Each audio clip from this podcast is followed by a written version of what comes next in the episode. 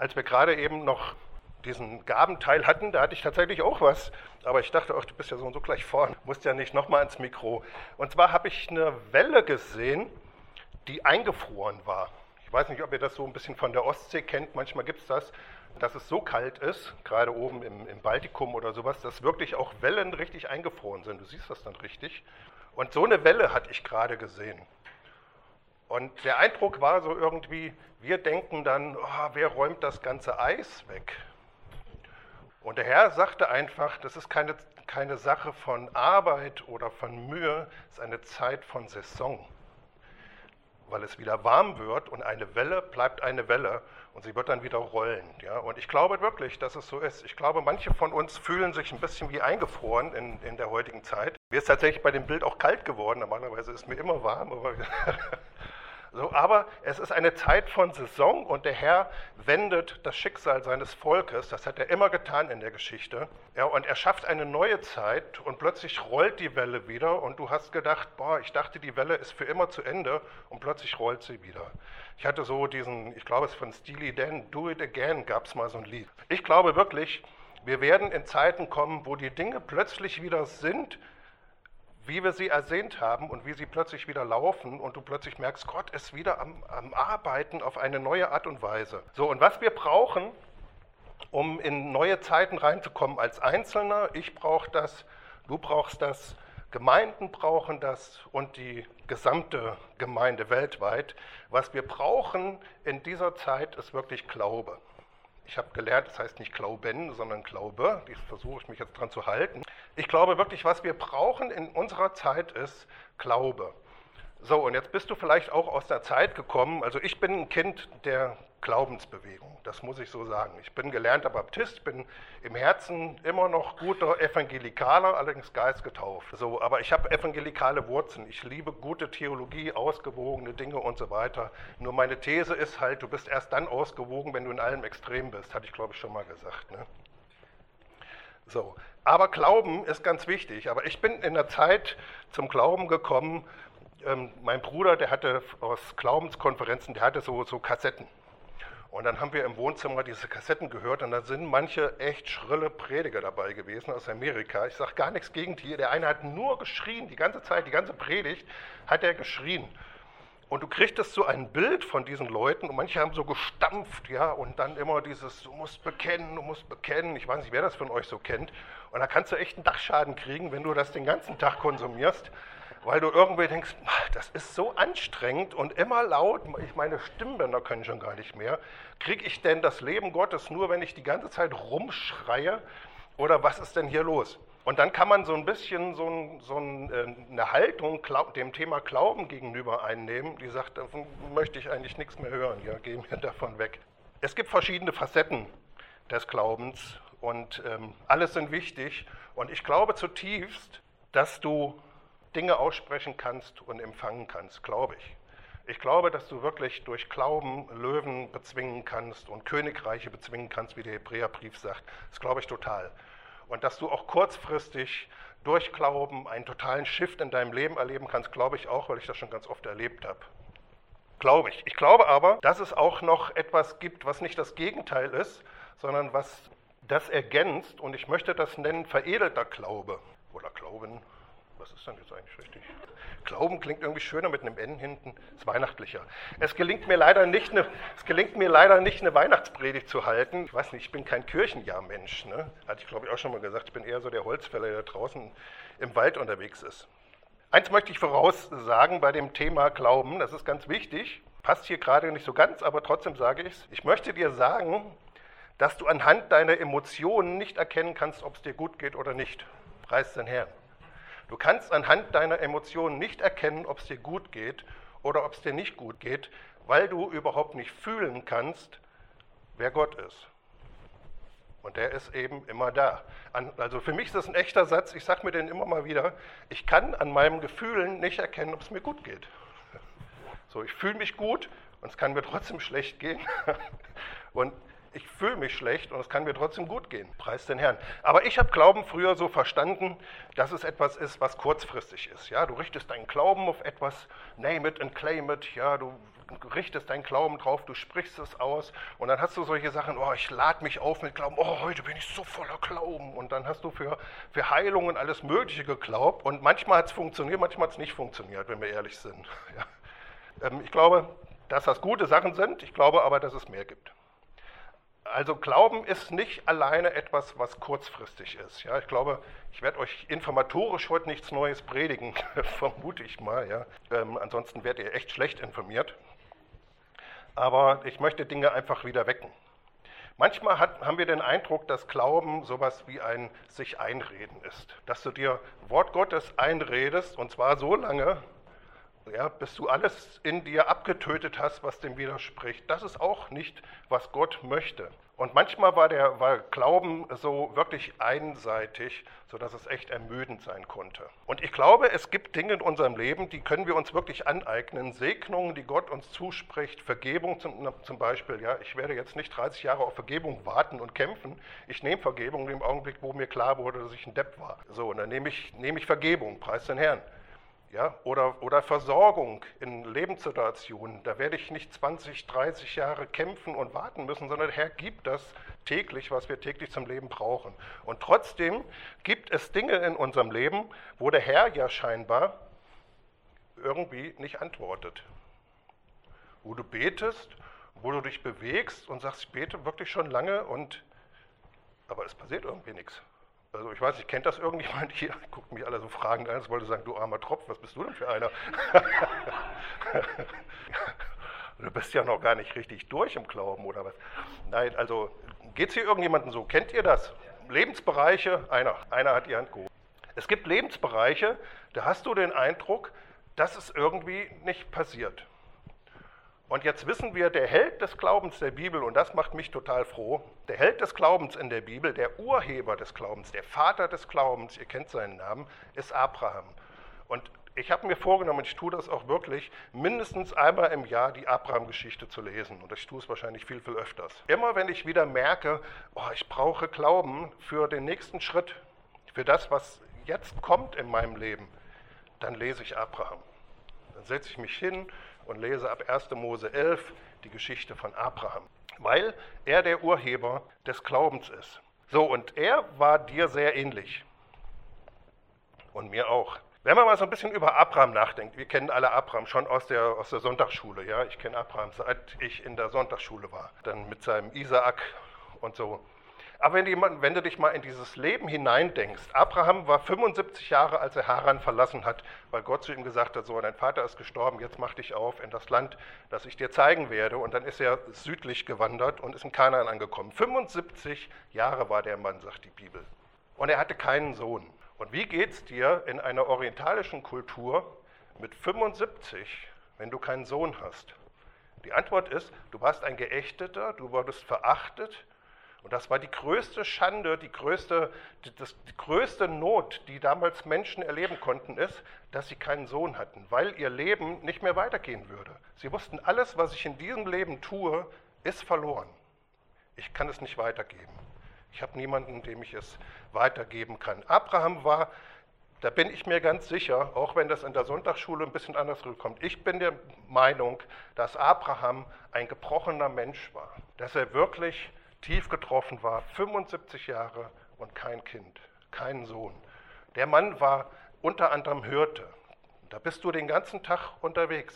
Du bist draußen auf der Weide, auf der Wiese, du ziehst, er war auch Nomade, du ziehst umher. Und ich bin mir sicher, ich bin selber Vater und ich habe einen Sohn. Ich war gerade im Urlaub an der Nordsee mit einer Zeit, wo ich mit meinem, oder an einem Ort, wo ich mit meinem Sohn sehr oft war und das so genossen habe, und wir werden das auch wieder aufnehmen werden, er hat geheiratet mittlerweile, also wohnt jetzt auch woanders, aber das ist etwas, was wir kultivieren werden, dass wir Zeit miteinander verbringen. Abraham hatte diesen Genuss nicht, der hat nicht seine Fähigkeiten, seine Skills an seinen Sohn weitergeben können und ihm zu sagen, guck mal, und so gehst du mit den Ziegen um, so gehst du mit den Schafen um. Er konnte nicht sehen, wie ein Sohn bei ihm war und aufwuchs und der kleine Abraham wurde und dann der mittelgroße Abraham und dann der Nachfolger von Abraham. All das gab es in seinem Leben nicht. Das ist seelisch total brutal wenn du dir ein Kind wünschst und du kriegst es nicht. Und ich bin mir sicher, dass Abraham mit seiner Sarai auch alles Erdenkliche ausprobiert hat, um diese Frucht hervorzubringen. Und habe ich gestern gelesen, was hat man denn damals so in der Zeit getan, um Unfruchtbarkeit zu bekämpfen? Und dann las ich diesen sehr erstaunlichen Satz, in der damaligen Zeit haben die Leute gar nichts unternommen, sondern gebetet, weil Gott ja derjenige ist, der sie Frucht gibt. Und ich denke, okay, das ist ein Mann, den die Bibel einen Götzendiener nennt. Der hinterher wird uns gesagt, 318 Leute waren seine ersten besten Krieger, die er hatte also ein richtiger Patriarch. Die Bibel sagt uns, er war sehr, sehr reich. Also hier ist dieser Mann, der den ganzen Tag meditierend unter der Terebinte sitzt und für ein Kind betet. Willst du mir das erzählen? Warum glauben wir, dass die Leute damals total doof waren? Die haben damals Pyramiden gebaut, da wissen wir heute noch nicht, wie sie es gemacht haben. Also das ist einfach nicht wahr. Das kann ich mir nicht vorstellen. So Abraham mit seiner Sache, die werden doch in ihrem Leben alles ausprobiert haben, was möglich ist, um das Ergebnis zu erzielen, oder nicht? Ich glaube das total. Hat er nur gebetet? Glaube ich nicht. Vielleicht hat er irgendeinen Wurzelsud gemacht, ja, weil ihm der Mamre, sein Kumpel, gesagt hat, hier, wenn du diese Wurzeln, die musst du schön zehn Minuten köcheln, ja, und das gibst du deiner Frau. Irgendwie solche Sachen. Oder ihr müsst Knoblauch essen, wie die Wilden. Ja. Oder probiert mal den Mondphasenkalender aus, der in der Bronzezeit gerade hochgekommen war. Ja, vielleicht gab es auch irgendwelche Tonfiguren, die hast dann mit ins Schlafzimmer genommen oder keine Ahnung. Vielleicht hat er, ich mal aufgeschrieben, vielleicht hat er seiner Sache ihr auch einen Schlüpfer aus Ziegenleder gemacht, weil irgendjemand ihm gesagt hat, dass das total hilfreich sei. Also diese Menschen haben sich auch abgearbeitet. Sie haben alle Tricks und Tipps ausprobiert, die bei allen anderen Leuten gewirkt haben und die hat es nicht geholfen. Es hat nicht die Frucht hervorgebracht, immer noch ähm, ohne Sohn. So, und wenn man das erstmal versteht, was das, was das in einem Menschen macht und in welcher Situation dieser Mensch war, dann kann man schon verstehen, dass das kein Held des Glaubens war an dieser Stelle, sondern dass er wirklich, dass er wirklich am Ende war. Die Bibel zeichnet uns dieses Bild auch noch. Und jetzt stell dir mal vor, jetzt bist du 75 oder 76 dann vielleicht, so genau sagt die Bibel das nicht. So, und jetzt kommt Gott zu dir und sagt, Abraham, ich werde dir einen Sohn geben. Was löst das denn in den Menschen aus? Sowas zu hören. Yeah! Glaube ich nicht, glaube ich nicht. So sind wir doch nicht. Du bist doch dann mit 75 an einem Punkt, wo du sagst, weißt du, ich bin das Thema Leid. Ich will es nicht mehr.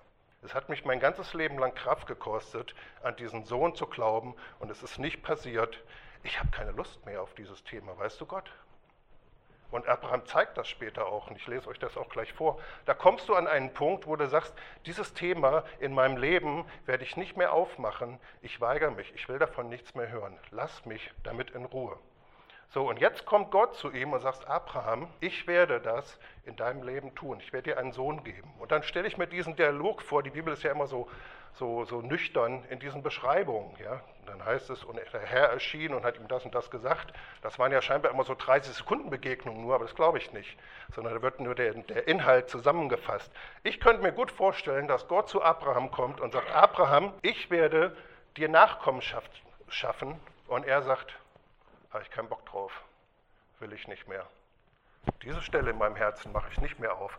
Und dann sagt Gott, Abraham, ich werde dir Nachkommen schaffen. Weißt du Gott, das tut mir so weh, ich möchte nicht mehr, ich werde dir Nachkommen verschaffen. Und dann ging das so los und Gott hat ihm gesagt, Abraham, ich werde dir Nachkommen verschaffen. Und das dauert eine ganze Weile, bis du das verstehst, dass Gott das wirklich ernst meint und dass Gott an diese Baustelle wieder dran will dass Gott diesen Deckel wieder hebt und sagt, doch, wir gucken uns das nochmal genau an. Den ganzen Schmerz, diese ganze Frustration, diese ganzen Traumata, diese ganzen Dinge, die du jetzt zudeckst und sagst, ich will da nicht mehr ran, da sagt Gott, doch, den Deckel machen wir wieder auf und das holen wir alles wieder raus. Das ist wirklich, wie Gott ist, ihr Lieben. Und ich glaube, das ist sehr, sehr wichtig. Aber möchtest du das ganze Thema wieder aufleben lassen? Jetzt gucken wir mal 1. Mose 15. Wir reden ja heute Morgen von Glauben, nicht von Depression. Preis den Herrn, es geht ja noch weiter. 1. Mose 15, Vers 1 bis 4. Nach diesen Dingen geschah das Wort des Herrn zu Abram in einem Gesicht so. Fürchte dich nicht, Abram, Schlüsselvers. Wenn Gott sagt, fürchte dich nicht, siehst du, dass der Mensch vorher sich gefürchtet hat. Ne? Sonst würde Gott ja nicht sagen, fürchte dich nicht. Also Abraham hatte hier echt Furcht. Der hatte echt Furcht, oh, was soll das alles werden mit meinem Leben? Ich habe alles umsonst investiert, ich kriege keinen Sohn, der hat Furcht, der hat wirklich Furcht in seinem Herzen. Es war nicht der Glaubensheld, den du in der Sonntagsschule so hörst, ne, der das alles so locker weggesteckt hat. Und dann hat er seinen Isaac, Isaac, komm her, ich bin nämlich der Glaubensheld, ne, Messer an die Gurgel. Der war schon an der Stelle völlig anders unterwegs.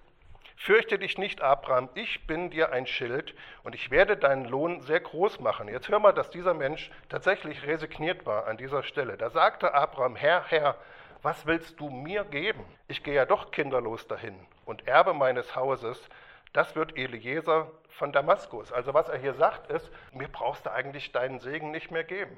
Gold und Silber, Schafe, Ziegen, Esel, ich kann das nicht mehr gebrauchen.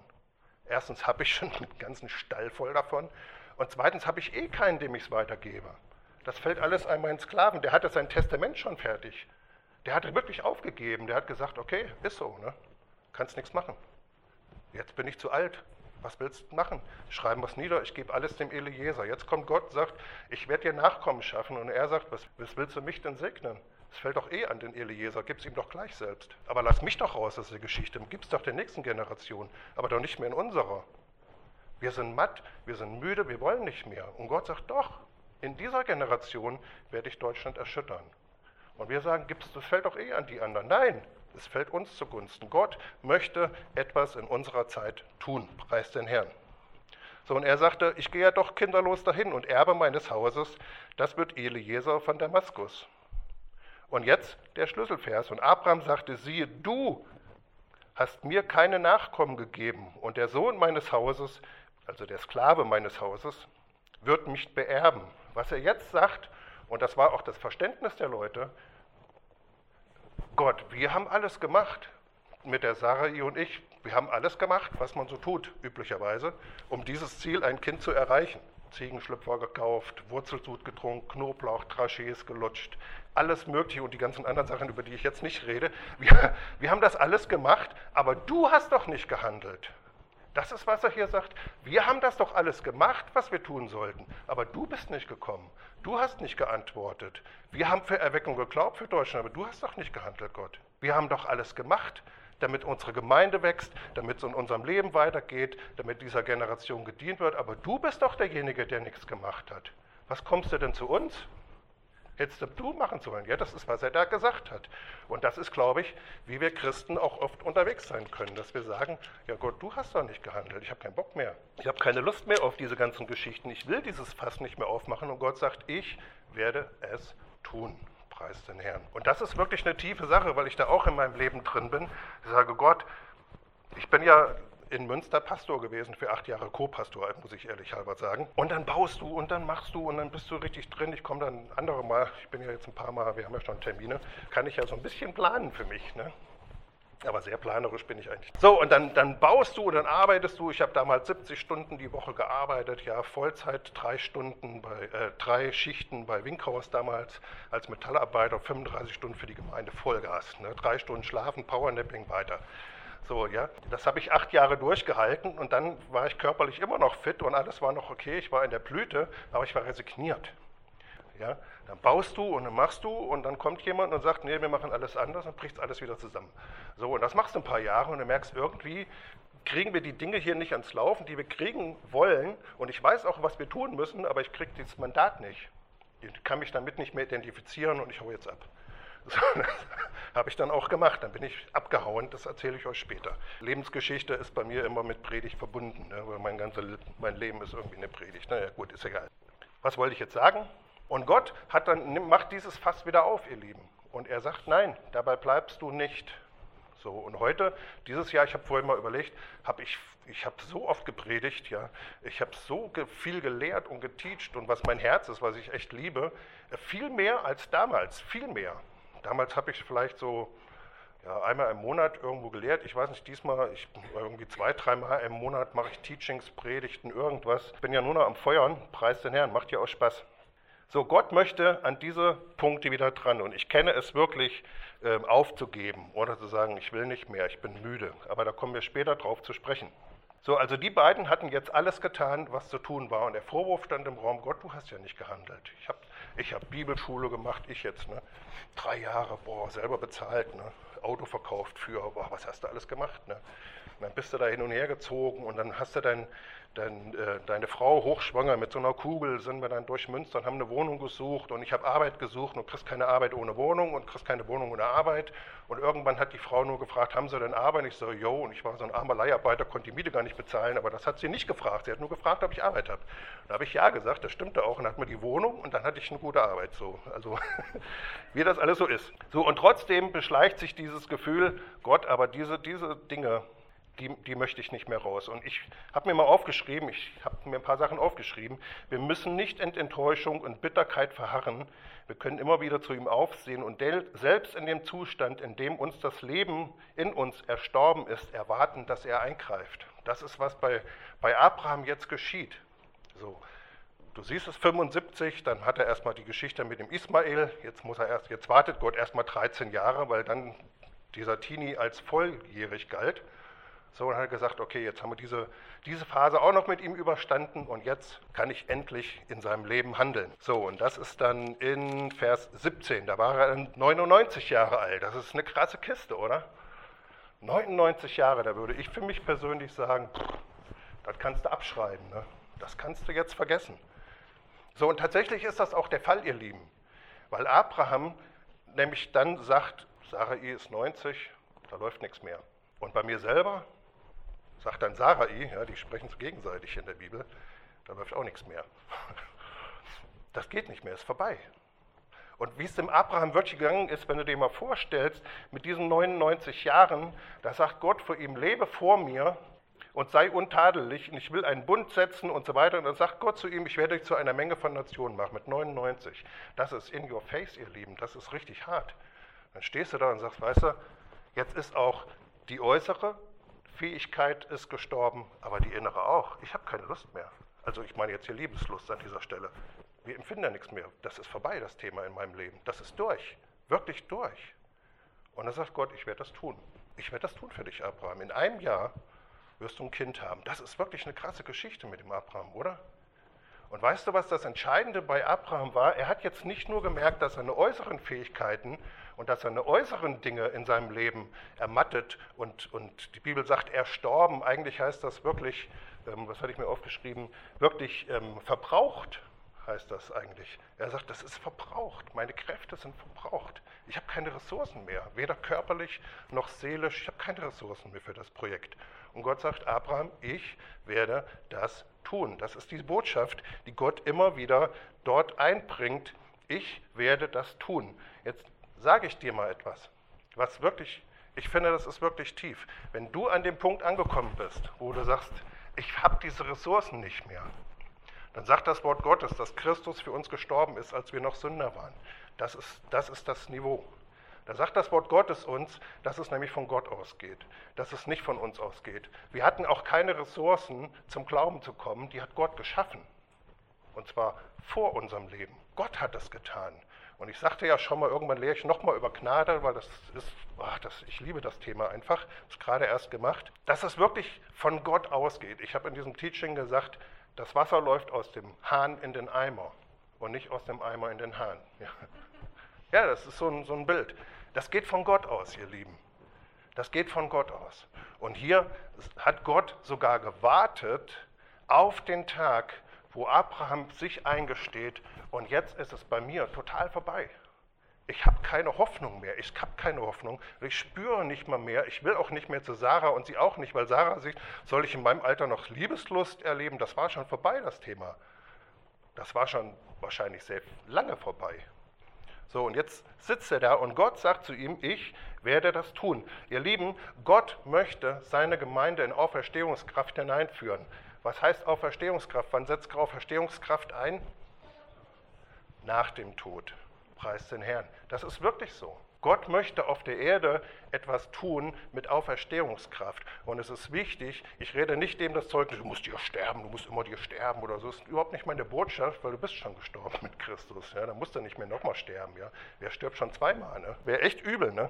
wenn du auferstehst und dann wieder stirbst. Ne? Dann gibt es ja keine Hoffnung mehr, sagt Paulus. Also das ist nicht der Fall.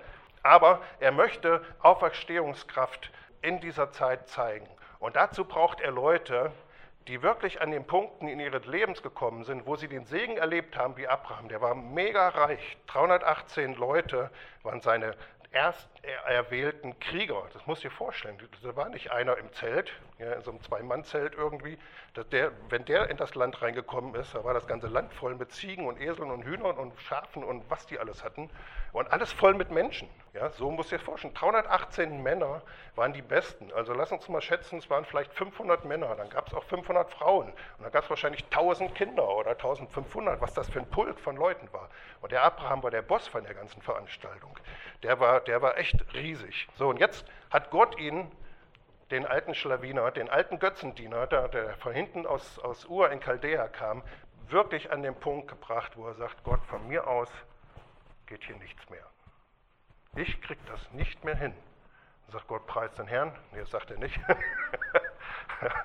Aber so ähnlich sagt er, dann bist du jetzt an dem Punkt, dass ich jetzt anfangen kann zu handeln.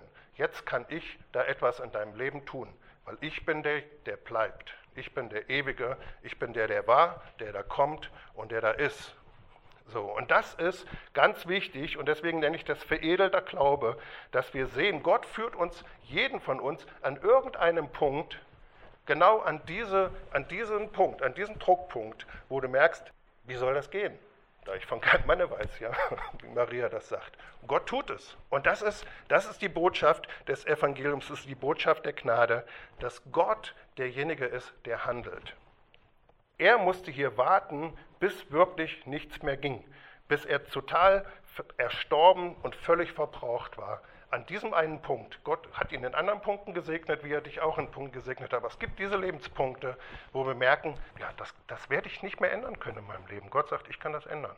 Ich kann das tun ich kann das für dich tun. So, und der Abraham ist jemand, der sich das überhaupt nicht vorstellen konnte. Das lesen wir ja auch später, gucken wir gleich. Der konnte sich das überhaupt nicht vorstellen, dass er in dem ganzen Ding irgendwie noch Beteiligung findet, dass das irgendwie mit ihm was zu tun hat. Dann sagt er, nimm doch den Ismael, den habe ich doch schon in die Welt gesetzt. Und Gott sagt, nein, nicht Ismael, nicht Plan B, Plan A ist mein Ding, habe ich dir schon vor 20 Jahren gesagt. Vor 25 Jahren habe ich dir schon gesagt, dass ich dich segne werde und dir Nachkommen geben. Jetzt fange ich mit dem Ismael an. Das ist ja Plan B. Ich bin Gott. Ich will Plan A verfolgen. Plan B ist nicht in meinem Niveau. Sein Glauben, genau, das ist jetzt der Punkt. Der Glauben von Abraham richtete sich nicht, und das gucken wir uns gleich an in der Schrift, er richtete sich nicht auf die Erfüllung der Verheißung, weil das war durch. Da gab es keine Chance mehr. Das, was Abraham auszeichnet, wieso er der Urheber und der Vater des Glaubens ist, ist, der sagt, es ist alles total unmöglich. Es geht überhaupt nicht mehr, dass diese Verheißung erfüllt wird und ich ehre trotzdem Gott. Und ich hebe ihn trotzdem hoch. Das ist, was die Schrift sagt. Er glaubte nämlich nicht an die Erfüllung der Verheißung, so wie wir ewig geglaubt haben, lange geglaubt haben, an Erweckung und an Wachstum und an Durchbrüche und all diese Sachen, sondern er glaubte an Gott. Und das ist ein riesiger, riesiger Unterschied, ob du glaubst, dass etwas geschieht oder ob du glaubst, dass Gott etwas tut. Das ist ein Riesenunterschied. Ich bin da auch gerade in meinem Leben, dass ich merke, nein, ich habe keinen Glauben, dass es geschieht, aber ich habe Glauben, dass Gott es tut, weil er nämlich allmächtig ist. In meinem Leben kann das nicht geschehen, aber Gott kann es trotzdem tun. Das ist ein ganz wichtiger Punkt. Preis den Herrn. Seid ihr immer noch hier? Seite 1 haben wir hinter uns. Preis den Herrn. Es geht voran. So, was, wollte, was hatte ich jetzt gerade gesagt, was wir lesen wollen? Achso, 1. Mose 18, das gucken wir uns auch noch an. Wir müssen schon Abraham machen. Dann lesen wir auch ein bisschen in der Bibel. 1. Mose 18, Vers 11. So, da war Gott gerade zu ihm gekommen und hat gesagt, hier noch ein Jahr, ne? und dann ist das Projekt abgeschlossen, dann hast du einen Sohn. So, und dann sitzen die da und reden und die Sarah hinter, dem, hinter der Terebinte sitzt im Zelt und macht diesen hier und, und lauscht. Und Abraham und Sarah, heißt es hier, waren alt, hochbetagt. Es erging Sarah nicht mehr der Frauenweise. Und Sarah lachte in ihrem Innern und sagte, nachdem ich alt geworden bin, sollte ich noch Lebenslust haben und auch mein Herr ist ja alt. Da sprach der Herr zu Abraham, warum hat denn Sarah gelacht? Manchmal stellt er sich ein bisschen dumm, ne? habe ich den Eindruck.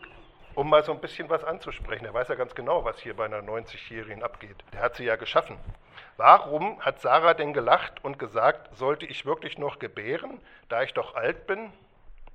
Sollte für den Herrn eine Sache zu wunderbar sein? Jetzt erneuert er es nochmal. Zur bestimmten Zeit komme ich wieder zu dir. Übers Jahr um diese Zeit, dann hat Sarah einen Sohn. Doch Sarah leugnete und sagte, ich habe doch nicht gelacht. Ne? So beim Abschied, da hat sie gesagt, hier, aber was du da vorhin gesagt hast, dass ich da gelacht hätte, nee, das stimmt aber gar nicht. Ne? Ich habe ich hab, ich hab wirklich nicht gelacht, ne? weil sie Angst hatte. Und dann sagt er, nein, du hast doch gelacht. Also Gott sieht diesen Zweifel und weißt du was? Das hat ihn überhaupt, hat nichts verändert an der Geschichte. Das finde ich das Faszinierende. Der hat nicht gesagt, wie jetzt habt ihr ja Zweifel, ihr Glaubenshelden, dann kann es nichts werden. Das hat er eben nicht gemacht, ihr Lieben. Und das ist so ermutigend, dass Gott diesen Zweifel an dieser Stelle zwar hört und auch darauf eingeht, dass aber seine Pläne überhaupt nicht verändert. Und das gehört auch zum Konzept von Glauben dazu. Gott ist unveränderlich. Er ist unveränderlich. Und wenn die Welle eingefroren ist, dann taut er sie wieder auf. Aber es ist eine Welle. Gott ist Gott. Preist den Herrn. So, jetzt gucken wir Hebräer 11 an. Ich lese immer so gerne in der Bibel. Ne? Aber ich lese wirklich total gerne Bibel. Muss ich echt sagen. So, jetzt hör mal, nachdem wir uns das jetzt alles angeguckt haben, diese Misere im Inneren, auch diesen Zweifel, ja, weiter oben in irgendeinem Kapitel heißt es, als Abraham, haben wir gar nicht gelesen, doch, das müssen wir eigentlich lesen, aber ihr kennt die Geschichte, dann lesen wir es doch nicht. Wir müssen ein bisschen Zeit sparen, gibt ja Mittag. Ich weiß nicht, ob jemand von euch einen Automatikherd hat, der jetzt um 12 Uhr anfängt, Kartoffeln zu kochen oder so. Dann müsst ihr ja schnell nach Hause. Ne? Deswegen muss ich mir jetzt ein bisschen, muss ich ein bisschen Speed geben. Ne? Ach so, die Bibelstelle kommt erst später. ja, das ist, ist doch ganz gut, wenn man einen Zettel hat. Ne? So, Hebräer 11, Vers 11 hatte ich gerade gesagt, genau. So, jetzt haben wir uns diese Leute angeguckt, die sagen, das kann doch gar nicht passieren. Das ist doch gar nicht möglich. Die Verheißung, wie soll die erfüllt werden? Guck mal, es ist zu spät. Und dann sagt der Hebräerbrief, also die Schau, die Gott dann im Neuen Testament sagt, der, der holt da nichts mehr raus von irgendwelchen Zweifeln, sondern der spricht jetzt hier was. Durch Glauben empfing, hier spricht er von Abraham, empfing er auch mit Sarah, obwohl sie unfruchtbar war, Kraft Nachkommenschaft zu zeigen, und zwar über die geeignete Zeit des Alters hinaus, weil er den für treu erachtete, der die Verheißung gegeben hatte. So, und dann geht das noch weiter. Aber hier wird uns jetzt berichtet, dass sie das Kind durch Glauben gekriegt haben. Und die Sarah sagt, wie soll das passieren? Und der Abraham, der hat gelacht. Und trotzdem sagt die Bibel, dass sie Menschen des Glaubens waren und durch diesen Glauben die Verheißung erlangt haben. Ist das nicht tröstlich? Also ich finde das wirklich tröstlich. Dass Gott nämlich sagt, ja, der Zweifel, dass du dir nicht vorstellen kannst, wie das in deinem Leben passiert, der ist ja aus deiner Sicht auch total nachvollziehbar. Das lasse ich dir auch durchgehen. Aber was ich von dir möchte, ist, dass du dein Vertrauen auf mich wirfst und dass du glaubst, dass ich die Dinge tun kann, die ich tun möchte. Und du musst nicht glauben, dass die Dinge passieren und du musst dir nicht ausmalen, wie es passieren kann, sondern du musst einfach nur Glauben haben, dass ich es tue. Das ist Glauben, ihr Lieben. Es ist nicht so sehr diese Überzeugung, ich kann diese Heilung empfangen, ich kann mir schon vorstellen, wie ich geheilt bin und so ist alles wichtig. Wir wollen das kultivieren, das ist gut. Aber es geht auch darüber hinaus, dass wir wirklich wissen, Gott hat es gesagt und er kann es tun, auch wenn ich es mir nicht mehr vorstellen kann. Das ist Glauben. Glauben richtet sich nämlich auf Gott. Glauben bedeutet, jemanden glaubhaft finden. Das ist alles. Es hat nichts mit Stampfen oder irgendwas zu tun. So, du kannst, das hatte ich euch ja gezeigt, du kannst ein Mensch des Glaubens sein und trotzdem schlechte Emotionen haben. Du kannst Kummer haben, du kannst sagen, ich vermisse diesen Sohn, mit dem ich Ziegen hüten kann und trotzdem ein Mensch des Glaubens sein. Das ist, was die Bibel uns lehrt über Glauben. Deswegen hole ich hier so weit aus, um das zu zeigen. So, und was die Sarah, was hier heißt, Sarah hat sogar auch im Glauben gehandelt, heißt es hier. Denn diese Bibelstelle kann man übersetzen, dass es hier von Abraham spricht, dass er im Glauben empfangen hat. Es kann aber auch genauso von Sarah sprechen. Man kann es in beide Richtungen wohl übersetzen. Das waren beides Menschen von Glauben. Lass uns die Sarah nicht vergessen. Die hat ja auch gesagt, Abraham, du darfst nochmal wiederkommen unter meine Decke. So hätte sie aber sagen können, habe ich auch keinen Bock mehr drauf auf dich. Ne? Du alter Sack. so, aber was hier die Bibel sagt in Hebräer 11, Vers 11, sie empfingen Glauben, obwohl sie unfruchtbar war, Nachkommen zu, zeugen, und zwar über die geeignete Zeit des Alters hinaus. Und da ich, bin ich hängen geblieben, wie ich manchmal hängen bleibe, und gesagt, jetzt hole ich mein Bibellexikon raus, also mein Handy ist das eigentlich, und gucke mal, was das denn heißt, über die geeignete Zeit des Alters hinaus. Und ihr seid ja alle biblisch trainiert, noch von dem Michael und auch sonst. Hier spricht es wirklich davon, über den Kairos hinaus. Über diesen einen Zeitpunkt, den Gott eigentlich bestimmt hat, wo es aber nicht passiert ist. Das hat mich so berührt. Ich habe gesagt, Gott, kann in meinem Leben handeln, wenn ich den Kairos verpasst habe. Preis den Herrn. Das ist wirklich tief. Wirklich zu wissen, Gott ist nicht gebunden dran, dass ich zur richtigen Zeit alles richtig mache. Er ist noch mal größer. Und er kann dein Leben segnen, auch wenn du den Kairos verpasst hast. Und er kann seine Verheißung an dich erfüllen, auch wenn du die Zeit verpasst hast und wenn du schwach warst und wenn du es nicht auf die Reihe gekriegt hast. Gott ist größer, ihr Lieben. Er ist viel größer. Er kann alles zu jeder Zeit tun. Er kann wirklich alles tun. Alles, was ihm in den Sinn kommt, das tut er.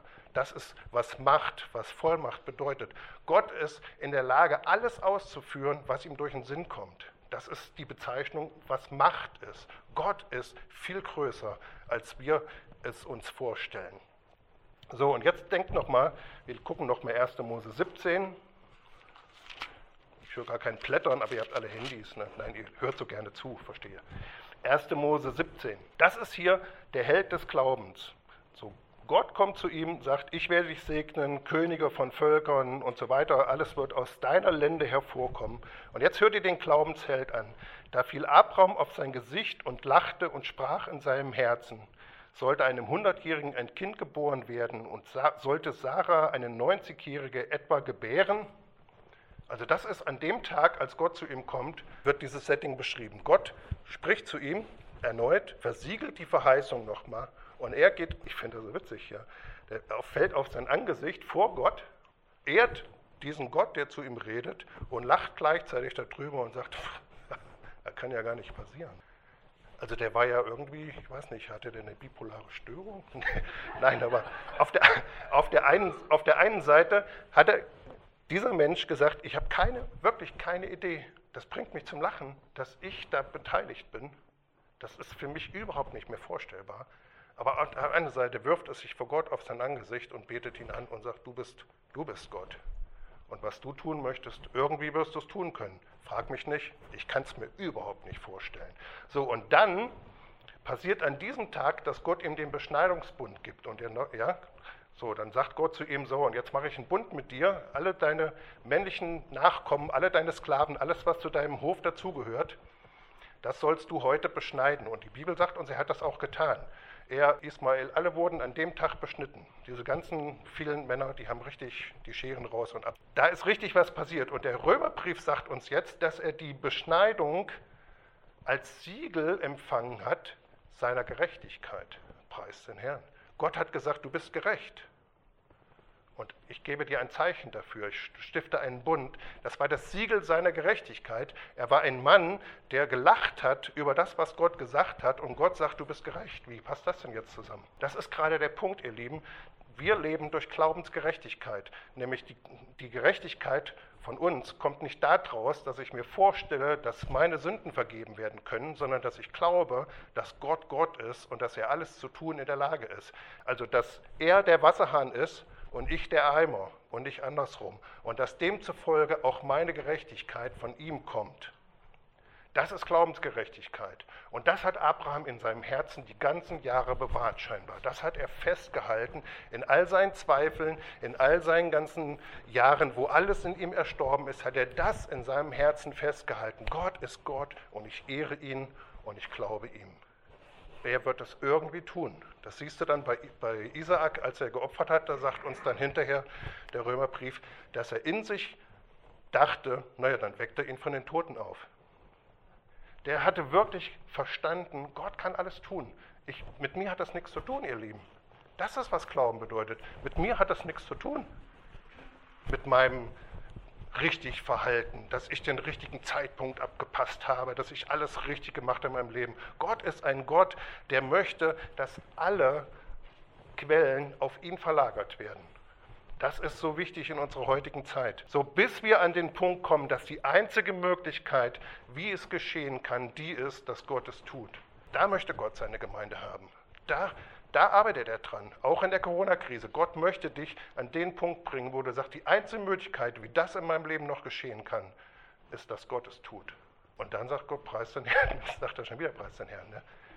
Da möchte Gott dich haben. Das ist die Erklärung für dein Leben, warum manche Dinge nicht beantwortet wurden, warum manche Dinge nicht erf erfolgreich waren, obwohl du in anderen Punkten total gesegnet warst, Gebetserhörung gehört hast, in anderen Punkten du den Eindruck hast, was ist denn?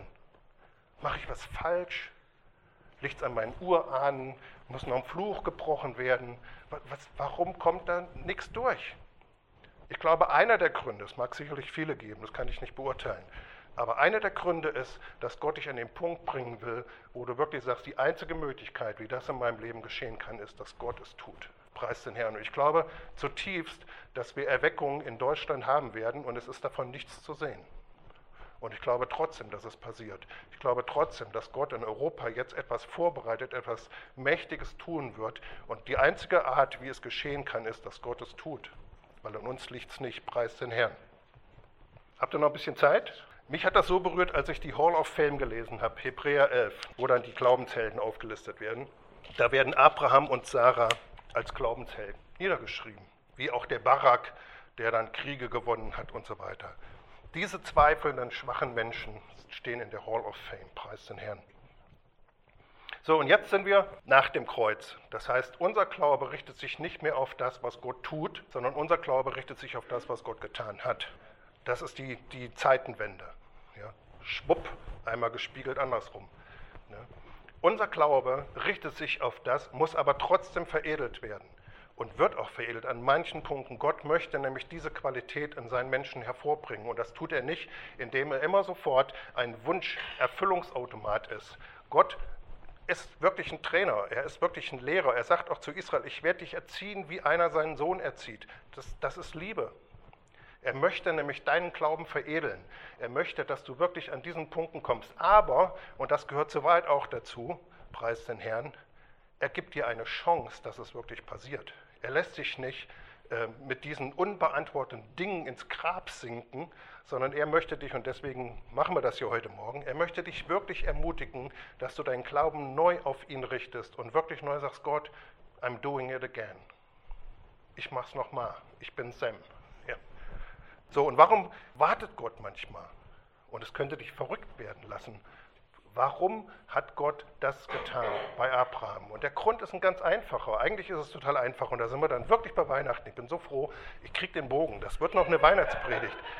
Irgendwie kriege ich das hin. Ich habe zwar kein Rhetoriktraining genossen, aber ich, das ist hier, weil ich was aufgeschrieben habe. Da kriege ich, krieg ich die Kurve. Warum hat Gott Abraham zappeln lassen? Der hätte ihm doch diesen Wunsch einfach erfüllen können. Der Grund ist ganz einfach. Und das ist auch für dein Leben. Es ist ganz einfach eigentlich. Weil Gott nicht einfach den Wunsch erfüllen wollte, sondern Gott hatte einen viel größeren Plan. Er wollte nämlich nicht einfach dem Abraham sagen, ja okay, dann hast du hier einen Sohn, sondern er wollte ihn zum Stammvater des Glaubens machen. Das hat Abraham aber in der Zeit nicht gewusst obwohl Gott es ihm eigentlich gesagt hatte. Aber das hat er, ist nicht angekommen als Botschaft. Das siehst du ja in der, in der Geschichte. Dass Gott gesagt hat, du wirst viele Nachkommen haben. Durch dich werden alle Generationen, alle Familien, alle Nationen dieser Welt gesegnet werden. Das ist innerlich bei ihm nicht so richtig angekommen. Ne? Den Eindruck. Der hat nicht danach Party gemacht, sondern er war immer noch niedergeschlagen. Aber der Grund, warum Gott hier scheinbar nicht gehandelt hat, ist, weil Gott etwas viel Größeres vorhatte. Und das ist der Punkt. Ist nicht, weil Gott sagt, ja, bestimmten Dingen musst du halt leben. Ne? Guck doch auf den Segen, den ich gegeben habe und guck nicht immer auf den Mangel, was mäkelst du hier rum, sondern Gott ist viel gnädiger, er ist viel barmherziger und er sagt, ja, ich tue das gerade nicht zu dieser Zeit, das meinte ich vorhin mit der Saison, weil ich etwas viel Größeres vorhab als das, worum du gebeten hast, als das, was du dir überlegt hast, was du in deinen Gedanken hast. Ich habe nämlich eine viel größere Vorstellung. Meine Wege sind viel höher als deine Wege und ich möchte Dinge tun, die viel größer sind und eine viel größere Auswirkung haben und deswegen muss ich hier noch ein bisschen länger schrauben und muss hier noch ein bisschen, bin hier noch ein bisschen beschäftigt. Und du sagst, Gott, aber es geht doch um mich und warum machst du es denn nicht? Und Gott sagt, ich bin im Maschinenraum, ich schraube gerade, der Motor wird jetzt ein bisschen aufgetunt. Ne? Der reicht dann nicht für 25 km/h, sondern da ist dann richtig Feuer dahinter. Und du siehst das, Abraham hat nur um ein Kind gebetet und rauskam, dass er Vater vieler Nationen geworden ist dass er Urheber des Glaubens genannt wurde. Und Israel, und da sind wir jetzt endlich bei der Weihnachtsgeschichte, Israel hat nur darum gebeten, dass der Messias kommt, um politisch sie von den Römern zu, zu äh, befreien, ja, von diesen mördernden, bösen Buben aus Italien, die da alles gebrandschatzt hatten. Sie haben einfach nur gebetet, dass der Messias kommt. Und Gott hat gesagt, ich habe ganz andere Pläne damit. Es geht hier gar nicht um die Befreiung vom römischen Reich. So, da sind die irre geworden dran. Selbst die Jünger sagen, wann machst du das denn endlich, das Reich wiederherzustellen? Und sagt, das steht euch gar nicht zu. Zeiten und Dinge, ne, die Saison, das ist ich bestimme die Saison. So, und was, was hatte Gott vor? Natürlich, er wollte die ganze Welt erlösen. Das war einer der Gründe, warum es anders lief, als sie sich vorgestellt haben. Also der Glaube, warum Gott manchmal die Dinge nicht so tut, wie wir das möchten, ist, weil er viel größer denkt und viel schöner und viel herrlicher und viel gnädiger und viel barmherziger und viel kräftiger und viel weitreichender und weil er an die Generation nach uns denkt und weil er alles im Blick hat. Und das ist der Grund, warum er es nicht so tut, wie wir es möchten. Preis den Herrn. Gott ist viel größer. So, was haben wir hier noch Schönes stehen? Wir sind ja Charismatiker, ne? Also, oder? Charismatiker hier? Hände runter, ihr Charismatiker, die Kaffee wollen, ne? hieß es früher immer. So, wir haben in unseren Gemeinden uns ein bisschen daran gewöhnt, dass die Kraft Gottes irgendwie etwas ist, was wir verwalten. Ja, machst du alles richtig, wirkt Gott, machst du alles falsch, wirkt Gott nicht. So. Ja, das ist, als hätten wir das verwaltet. Aber was wir nochmal neu verstehen müssen, ist, dass Gott nicht nur eine Kraft ist und der Heilige Geist nicht nur eine Kraft hat, sondern dass Gott ein, ein autark handelnde Person ist, die eigene Pläne hat, eigene Ziele und dass er derjenige ist, der das Zepter in der Hand hat und dass er derjenige ist, der handelt. Und das finde ich auch so wichtig. Ja, deswegen hänge ich es hier gleich noch als Schwänzchen hinten dran. Dass wir wirklich verstehen, Gott hat Absichten. Das war bei Abraham so. Der hat nicht einfach gesagt, ich lasse mich erweichen von dem, der so treu betet, sondern er hatte eigene Absichten. Das siehst du daran, dass Abraham nämlich gar keine Vorgeschichte hat. Der kommt plötzlich wie Kai aus der Kiste in der Halsgeschichte aufs Tableau. Ja, und dann sagt Gott, ich habe was mit dir vor. Und dann steht er da, ich sage immer, dann stehst du in der Wüste und sagst, ja, super Information, der will mich segnen. Ich habe gar nichts gemacht. Ich war ja gerade mit meinen Ziegen rumgeschlurft und dann kommt diese Person und sagt, ich habe einen Plan für dich. Ich will dich segnen, dich zum, vom Ziegenhirten zum Vater aller Nationen machen. Und dann ist es, wir haben uns nie getroffen. Ich kenne ihn gar nicht. Ich bin Götzendiener. Die Bibel sagt in, in Josua, dass sie Götzendiener waren. Die haben da irgendwelche Püppchen und Nippes und haben sie angebetet. Und jetzt haben Gott zu ihm, der hat keine Vorleistung, nichts, nichts. Es wird uns nichts genannt. Nicht mal, dass er so ein Sieger war, wie manche sagen, ja, der war doch auf der Suche nach Gott, er hat schon immer monotheistisch gedacht. Das ist alles nicht der Fall.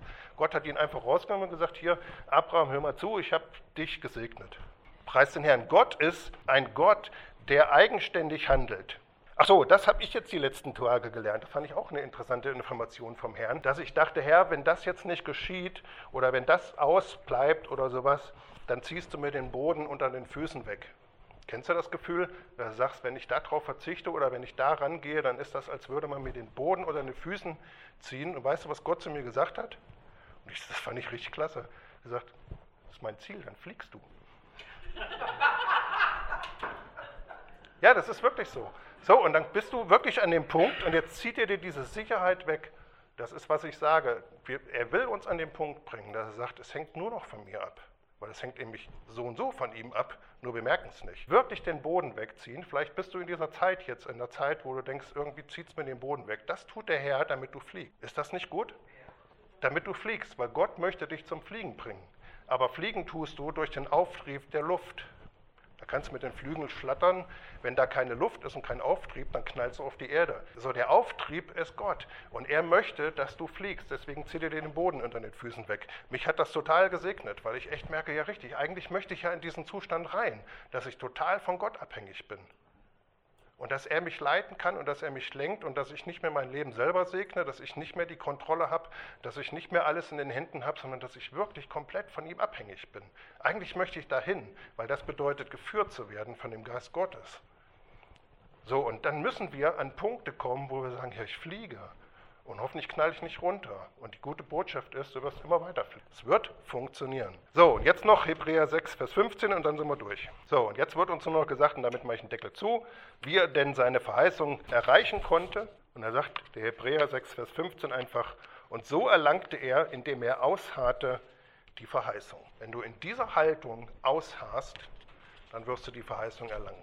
Preis den Herrn. Das ist ja der ganze Grund, warum ich eigentlich gekommen bin.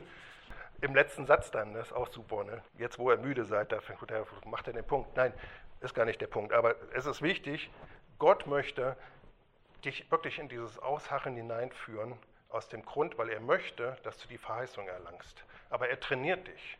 Er ist kein Instant-Gott, automatenmäßig, ja, ein Gebet rein, hast du dann unten die Gebetserhörung. Er trainiert dich, weil er dich lieb hat, weil er dich veredelt, weil er deinen Glauben reifen lassen möchte, veredeln möchte. Deswegen lässt er dich manchmal in so einer Hängepartie. Er möchte sogar, dass du den Boden unter deinen Füßen verlässt und dass du wirklich fliegst und dass alles in deinem Leben nur noch, nur noch von ihm abhängt. In allen Punkten.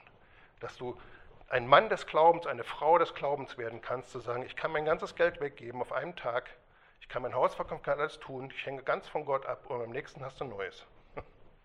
Ja, Gott möchte sein Volk wirklich dahin bringen, dass wir Wunderleute werden, dass wir echt übernatürlich werden. Und das werden wir nicht mit menschlichen Ressourcen, sondern das werden wir nur, wenn wir merken, dass unsere menschlichen Ressourcen überhaupt nicht ausreichen und wir deswegen die göttlichen Ressourcen gelernt haben anzuzapfen und uns daraus zu ernähren. Gott möchte sein Volk zum Fliegen bringen, aber er tut es, indem er uns den Boden unter den Füßen wegzieht. Das ist wirklich wahr.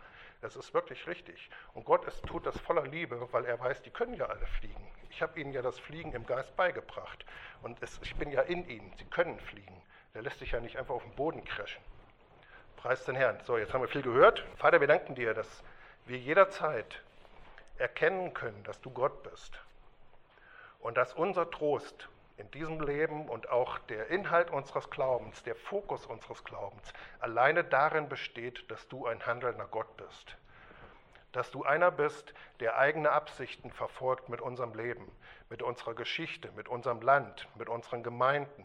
Dass du ein Gott bist, der seinen Willen tut. Und dieser Wille ist nur gut und nur herrlich und nur voller Kraft und voller Wunder und voller Erlösung und Errettung, Herr. Danke, dass du der Fels bist, auf den wir uns richten können. Herr, wir danken dir, dass du uns zu Menschen des Glaubens machst, Herr, die nicht an ihre Ressourcen glauben, sondern dass, wenn ihre Ressourcen verbraucht sind, glauben, dass du Gott bist und dass du jederzeit imstande bist, alles zu tun, was du dir vorgenommen hast.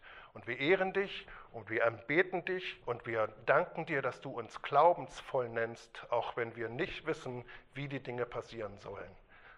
Herr, aber wir glauben dir, wir, wir rechnen damit, dass du jederzeit eingreifen kannst. Danke, dass du voller Gnade bist und nicht von uns verlangst, dass wir uns immer gut fühlen, sondern du hast sichergestellt, dass es uns immer gut geht. Durch dein Werk am Kreuz, Herr, es ist alles vollbracht, hast, dein, hast du gesagt, es ist vollbracht. Es ist gesettelt, es ist für immer verankert, fest und unerschütterlich, Herr. Danke für unser Erbe im Geist. Danke, dass du uns zu Menschen des Glaubens machst. Wir ehren dich dafür. Amen.